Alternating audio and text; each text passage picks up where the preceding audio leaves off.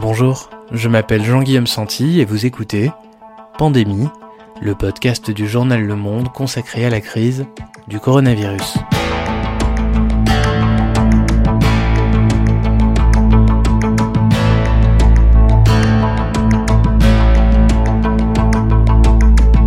Aujourd'hui, la gestion de l'épidémie par Donald Trump pourrait-elle lui coûter l'élection américaine en novembre ou au contraire le poser en chef de guerre au détriment d'un Joe Biden devenu inaudible Gilles Paris, correspondant du Monde à Washington, nous raconte comment le virus rebat les cartes d'un scrutin encore très incertain. Nous sommes le samedi 18 avril, 33e jour de confinement.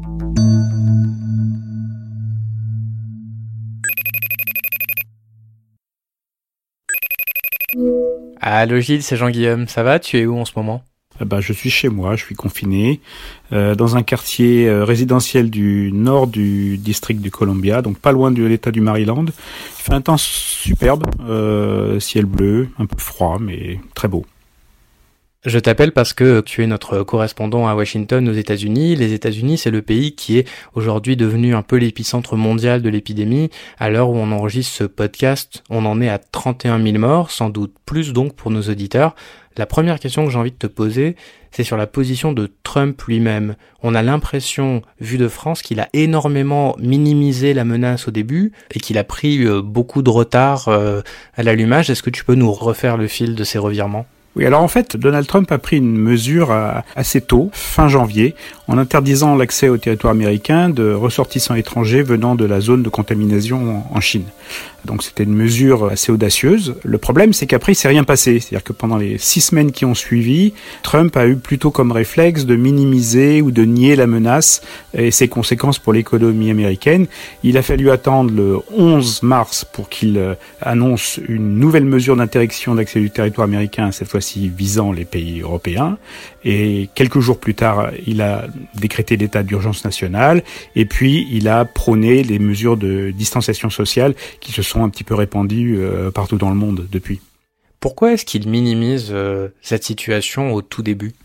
Alors Donald Trump, il faut s'en souvenir, euh, il est en réélection. Il a ce rendez-vous de novembre et pour lui, ce qui est important, c'est la bonne santé de l'économie américaine. Et il comprend très vite que le virus pourrait avoir un effet très négatif sur la croissance. Et donc son souci, dans un premier temps, c'est de minimiser cette menace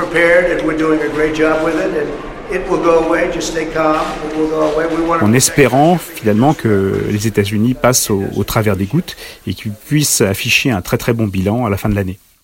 Est-ce qu'on peut dire, au regard de ses premières déclarations extrêmement euh, confiantes, qu'il n'a pas agi suffisamment tôt pour contenir euh, l'épidémie, euh, notamment par rapport aux autres chefs d'État étrangers? Il a fait un peu comme tout le monde, il a, découvert l'importance, la gravité de la menace au fur et à mesure qu'elle se précisait.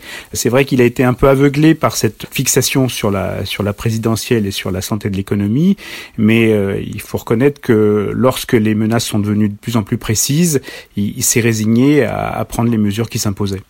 Du coup, aujourd'hui, avec des briefings euh, quotidiens qui sont très très regardés, on est un peu passé du tout au tout d'une minimisation de la menace à une euh, surdramatisation et un Trump qui joue au chef de guerre, c'est ça?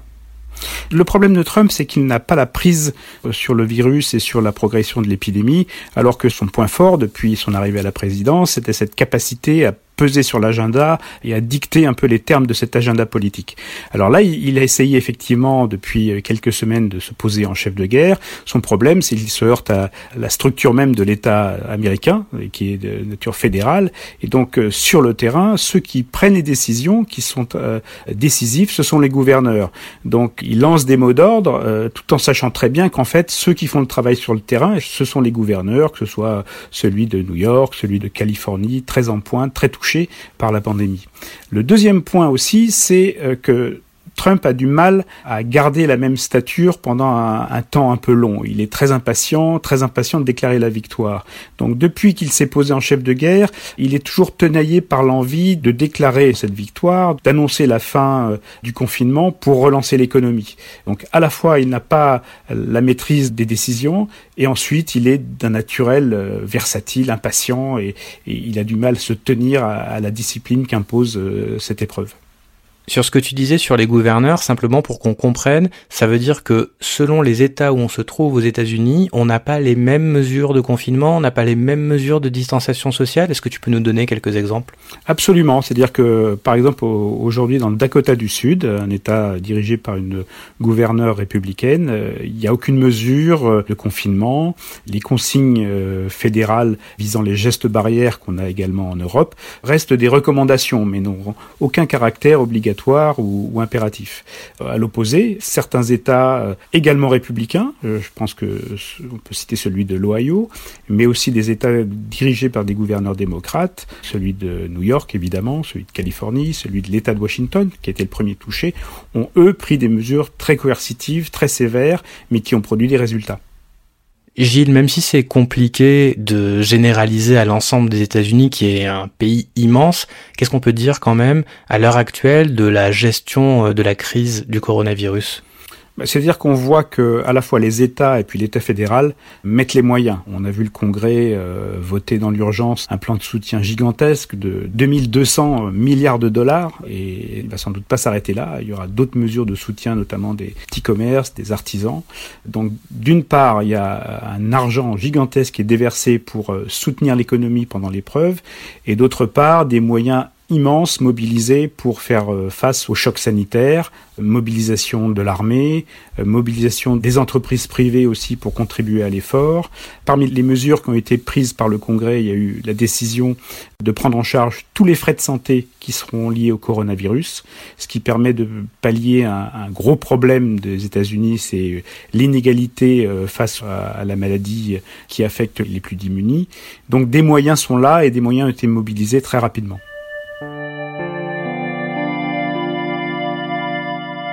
Gilles, vu de Paris, on a l'impression que ces briefings, ils sont assez surréalistes du fait sans doute de la personnalité même de Donald Trump.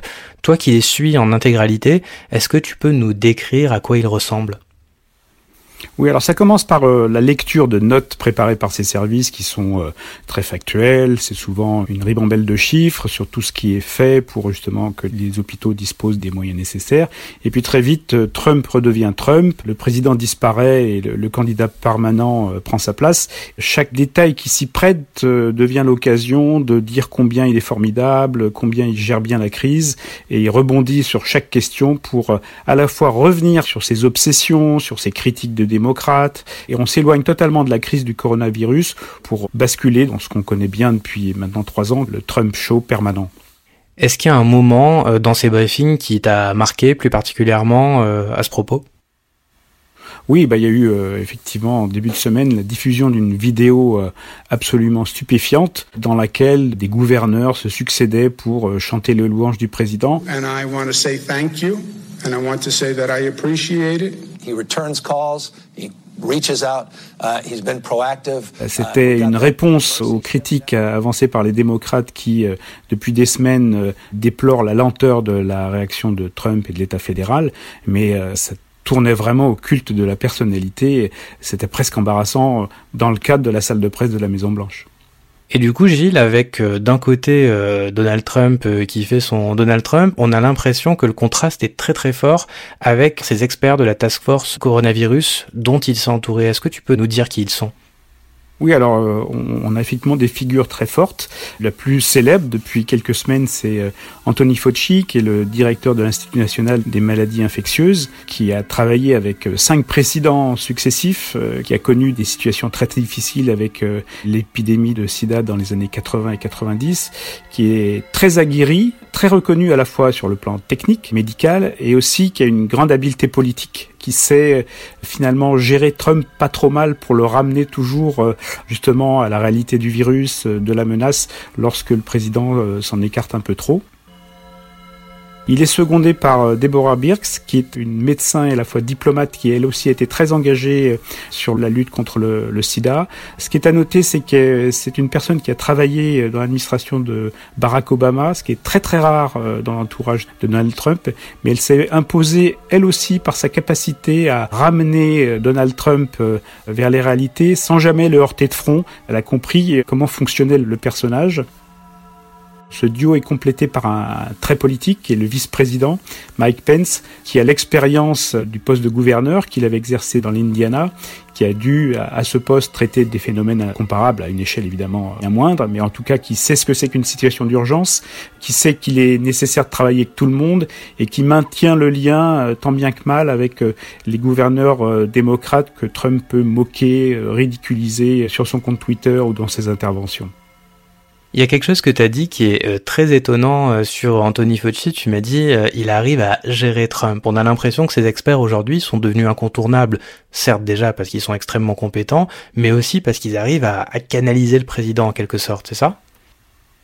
Oui, c'est-à-dire que Trump a la chance de s'appuyer sur une, équipe compétente, à la fois de spécialistes qui maîtrisent leur discipline, et en plus qui sont politiques, euh, qui savent effectivement euh, ramener Trump vers la réalité de la menace et la prise de conscience euh, justement des mesures qu'il faut adopter pour pouvoir y répondre. ils ont su se rendre à la fois indispensable parce qu'ils ont une bonne image dans l'opinion publique et audible de la part d'un président qui, on le sait, travaille pas particulièrement ses dossiers et, a plutôt tendance à changer d'opinion en fonction des conseils que peuvent lui donner les amis avec lesquels il est au téléphone en permanence.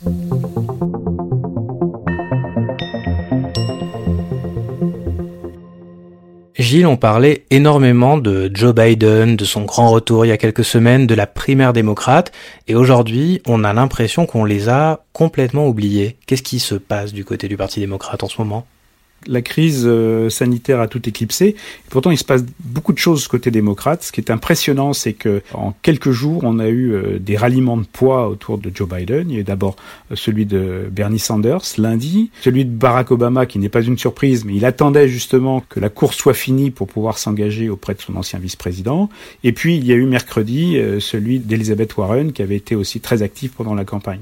Et cette mise en ordre de bataille du camp démocrate est assez stupéfiante quand on se souvient des longues batailles intestines euh, qui avaient donné lieu les, primaires de 2016 et, 2008. Là, au contraire, comme la, victoire contre Donald Trump est un impératif qui mobilise tout le monde, on assiste à ce rassemblement autour d'un candidat qui euh, a ses faiblesses, mais qui a aussi un bagage, une expérience à la fois de sénateur et d'ancien vice-président, et qui va maintenant essayer de se faire entendre pour pouvoir euh, être en bonne posture pour l'élection de novembre.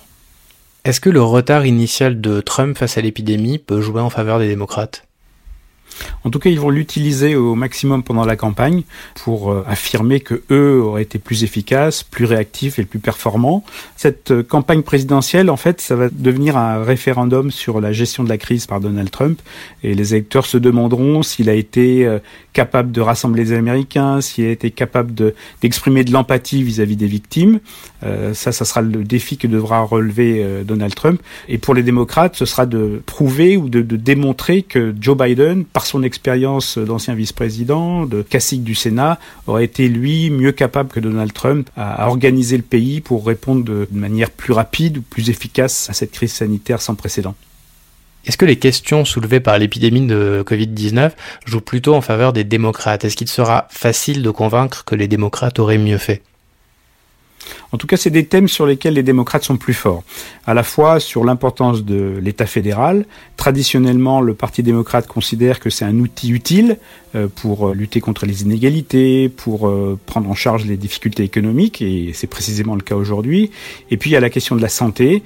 On sait que les démocrates sont très attachés à ce que plus d'Américains possible disposent d'une assurance santé, ce qui n'est toujours pas le cas aujourd'hui, alors que les républicains vont dans cette direction vraiment à reculons. On sait qu'ils ont lutté contre l'Obamacare il y a des années.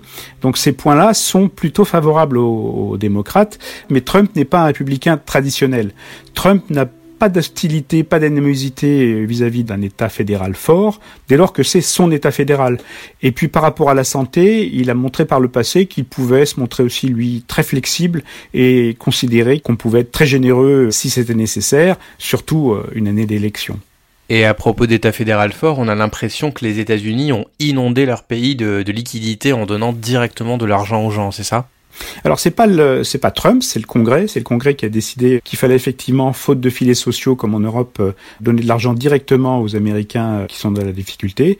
Mais évidemment, Trump n'a pas résisté au plaisir d'ajouter son nom aux chèques qui seront distribués.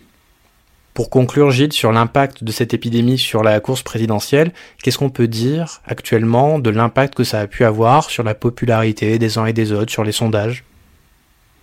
Alors pour l'instant, on voit pas d'effet euh, impressionnant. Il y a eu un réflexe de rassemblement autour du drapeau, comme on dit, autour du président, lorsque la crise est devenue euh, vraiment dramatique et que les morts se sont accumulés.